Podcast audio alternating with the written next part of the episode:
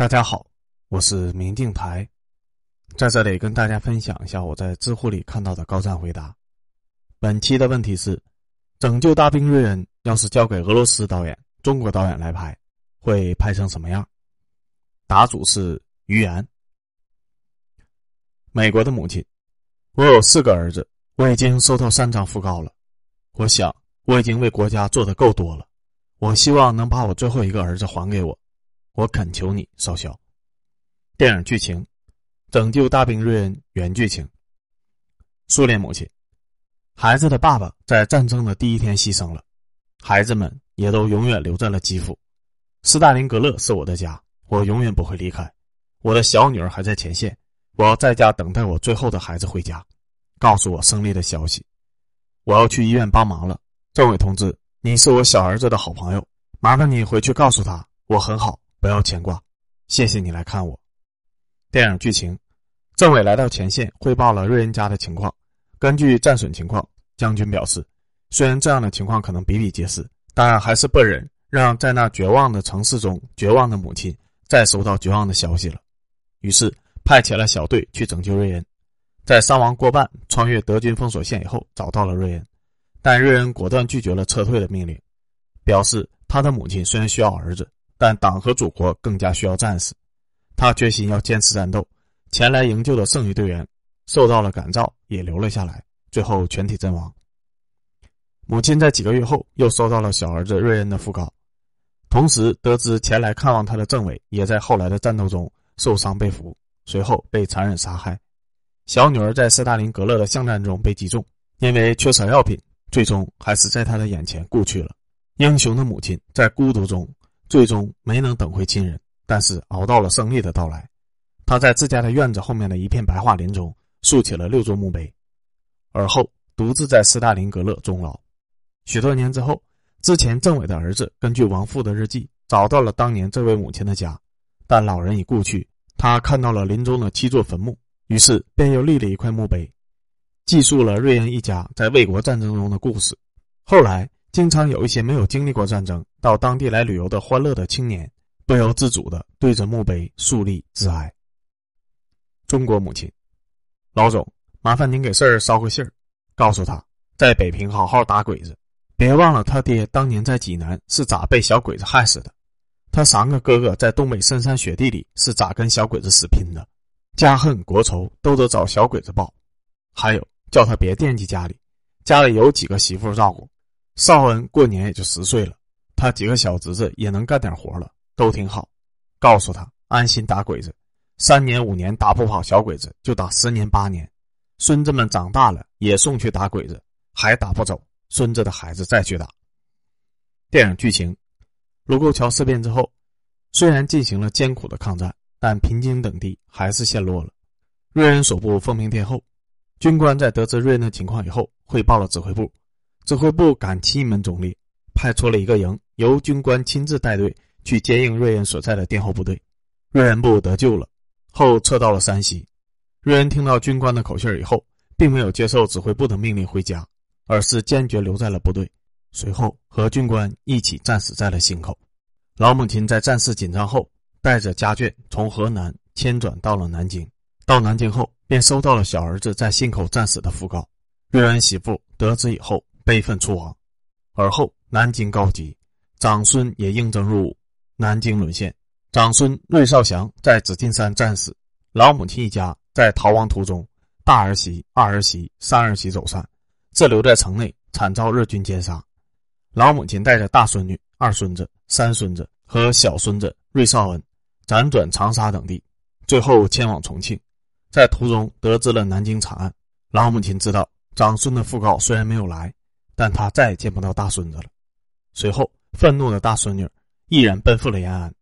再后来，二孙和三孙也先后从军，分别在第一次和第二次长沙战役中捐躯。在重庆的老母亲又陆续收到了次孙和三孙子的讣告。在重庆读书的瑞绍恩于四三年入伍，而后赴云南受训。在四四年的松山战役中被炸断一条手臂，随后退役送回重庆养伤，与奶奶一起生活。一九四九年全国解放，长孙女瑞小凤于重庆与奶奶和瑞绍恩重逢。此时的芮绍恩已然结婚，并且有了一个一岁的孩子，取名芮传恩。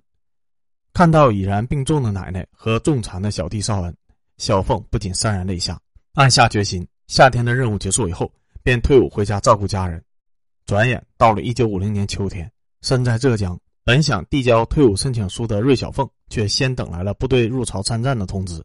得此消息，芮小凤百感交集，回想起奶奶当年国仇家恨的言语。想起回老家的爷爷在济南惨案中被折磨致死，想起大爷、父亲和三叔在抗联与临海雪原中的誓死抗争，想起小叔瑞恩当初拒不返家，坚持抗战直至牺牲，想起自己的大哥在南京舍身，想起嫂子们的遇难，想起二弟、三弟的英勇长沙就义，想起自己的小弟留在缅甸的残肢，他毅然撕掉了退伍申请，登上了开往沈阳的军列，而后。军医芮小凤战死于上甘岭，在收到最后一份讣告后，瑞恩的老母亲于同月溘然长逝。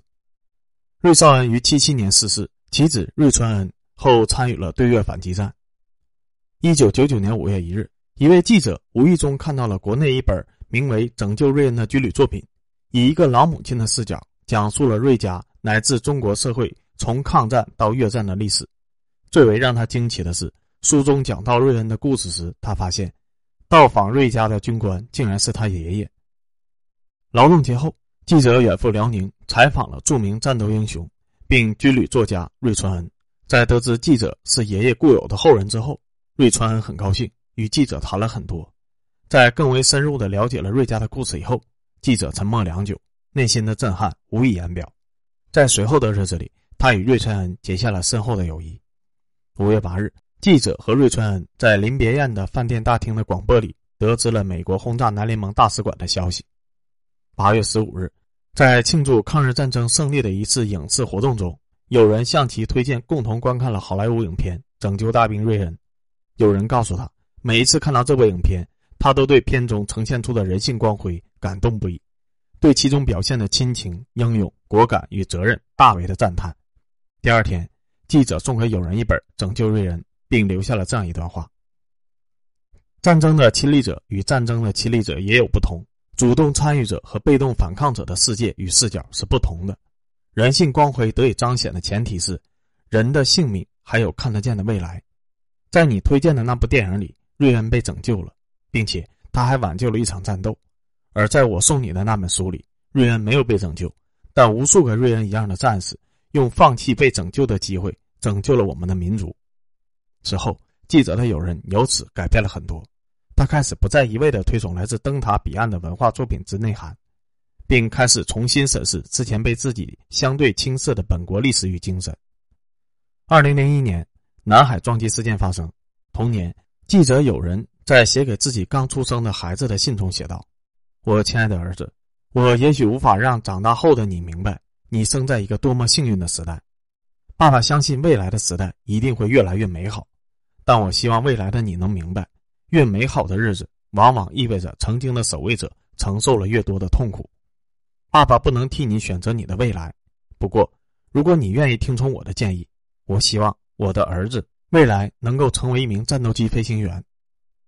爸爸给你取名纪伟，因为爸爸觉得，无论什么年代，有些事情总需要有人去做，去扛起。后来，小纪伟因为读书近视，没能成为战斗机飞行员。但他记住了他父亲从小讲给他听的很多故事，他的一生充满了敬畏与厚重。他的侄子后来报考了海军大连舰艇学院，他在侄子的升学宴上送给侄子一本瑞川著的《拯救瑞恩》，并对侄子说了一句影响侄子一生的话：“我和你一样欣喜于海军今天的下饺子，但越是这样，我们越要去了解和铭记先辈的历史。一百年来，天佑美利坚，先烈佑中华。”太平盛世无英烈，莫忘英烈开太平。至此，全篇中写在文末。一，本文中的中国剧本是按照题中的设定，这个剧本应该是早期的张艺谋拍有可能，后期的张艺谋过于专注画面，可能拍出来过多体现战争的惨烈，但是忽略了一些英雄的气质和历史的厚重。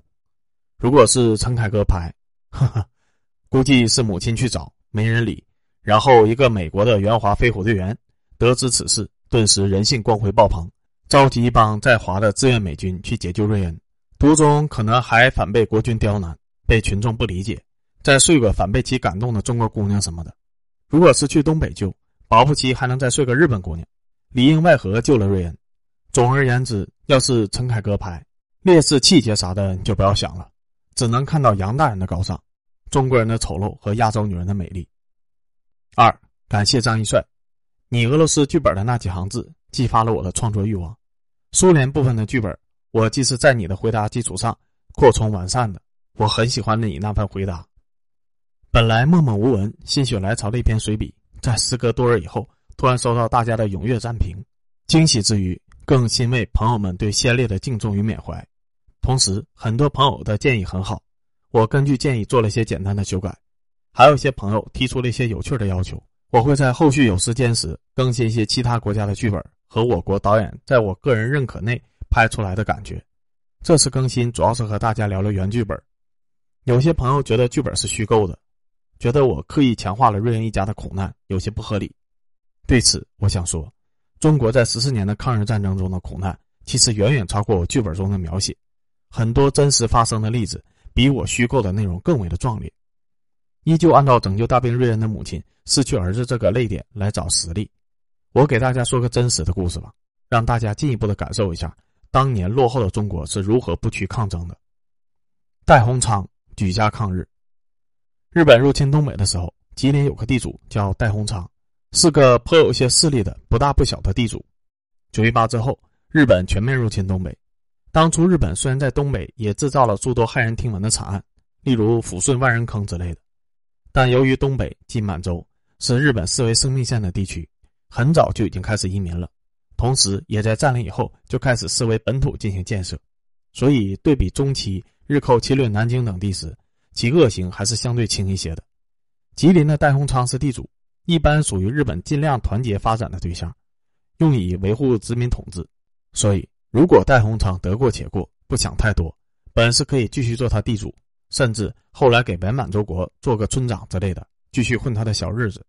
但是，现实却是无比刚烈的故事。在日本入侵东北以后，戴洪昌便果断组织抗日，而且是全家老小齐上阵，老两口子带着儿子女儿。拉着村里面的青壮一起凑了一支两百多人的队伍，集体抗日。戴洪昌全家五十几口人，能上战场的基本上都去了，还有一部分妇女老幼留在家里。后来日军得知了戴洪昌组织抗日，便把其留在家中的老小屠戮殆尽。抗争未久，戴洪昌便已经家破人亡，族人殉难。戴洪昌有六个儿子，全部上了战场，老戴组织队伍当首领，小戴们当骨干或战士。此外，戴洪昌的老婆和女儿也没落下，老婆也揣着双枪上战场，业余还搞后勤保障；女儿和其他的女眷则配合搞后勤、搞救护，全家老小不分男女，只要能出力的一个不少，举家抗日。后来，他们这伙人就在孤立无援的东北，从1931年一直和鬼子打到了1937年。1937年，戴洪昌被抓，被鬼子折磨致死，六个儿子也都陆续战死在东北的各个战场。女儿也都战死了，其余的家眷和他拉起来的队伍也大都牺牲了。戴洪昌那个会使用双枪的妻子倒是侥幸得脱。如果这位老母亲是拯救大兵瑞恩里面的老母亲，她会如何言语呢？我想，比起我剧本里面的老母亲，她会更加的坚决。事实其实也是如此。后来，寇氏继续带着残余的族人游击抗日，戴洪昌直系就活下来一个孙女，十二岁就开始做情报员。帮着家人抗日，这就是戴洪昌举家抗日的历史事实。戴洪昌在我看来完全有选择，大可不必如此刚烈。如果放弃一些理想与气节，莫说全家老小可以保全，富贵日子说不得也能维持一段。即便给伪满做个小头人，只要不作恶，再行行善，熬到后来也不一定有什么清算。但是戴洪昌选择了什么？誓死抗争，宁死不做亡国奴，妻儿老小皆可抛。民族危亡，士为先。于是，他们全家老少齐上阵，父死子继战东阳，六个儿子一个女儿，外加戴洪昌这个老父亲本人和家乡的族亲，都倒在了日本人的刀枪之下。这是真实的满门忠烈，这份勇气与气节比瑞恩如何，甚至比杨家将如何？戴鸿昌一门只是广义上的抗日义勇军的一部分，他们甚至连抗联都不算，没什么大名分，但他们一样占到了满门尽灭、断子绝孙。他们就是我们国歌中歌颂的那批人，那批最先起来用血肉筑长城的人。天幸，戴鸿昌有家人活了下来，他的事迹得以被记录和确认。他本人和六个儿子，戴克勤、戴克俭、戴克吉、戴克志、戴克远、戴克正，后来都被追认为抗日烈士，他们的名字没有被写进教科书。戴鸿昌和东北广大抗日烈士一样，其实没有被后人广泛铭记。在此，我给朋友们讲了他的故事，也希望有更多的人记得他们吧。如果戴鸿昌的妻子寇氏就是中国版《拯救大兵瑞恩》中的老母亲。如果戴鸿昌的小儿子戴克正就是瑞恩，如果真的有那么一支抗联小队去拯救他，大家觉得寇氏会如何说？戴克正又会如何做？所以我想说，艺术源于生活，历史有时候比剧本还要深沉。多说一句，经过抗联老兵和子女以及热心人士的多年的建议走访，国家把教科书中的八年抗战修改为十四年抗战，这既是为了史学的严谨。也是为了让后辈铭记，一九三一年到一九三七年这六年中，东北抗日义勇军、东北抗日联军等抗日武装在白山黑水中孤立无援的铁血抗争，无数像戴鸿昌一样的烈士需要我们缅怀和祭奠。中国是第二次世界大战中最早遭受侵略的国家，也是第二次世界大战中最晚结束战斗的国家。十四年的抗日战争是我们伟大的卫国战争。也是中国无数先烈英勇自救的历史。中国东北是抗日战争的原战场，东北军民是中华卫国战争中的先锋军。本来还有一个老母亲的真实故事，邓玉芬的故事，感兴趣的朋友可以自行去百度，想和大家分享。但写完了这一个，我觉得已经有些冗长了，感觉已经传达到了我的想法，姑且就先写这一个吧，没有什么特殊的精神想要宣传。只是想和一些觉得剧本有些不合理、觉得我故意把中国瑞恩一家写的太惨的朋友说，真实的历史里面有很多比我写的剧本更为悲壮的系列故事，我只是试图写出他们的内涵和气质而已。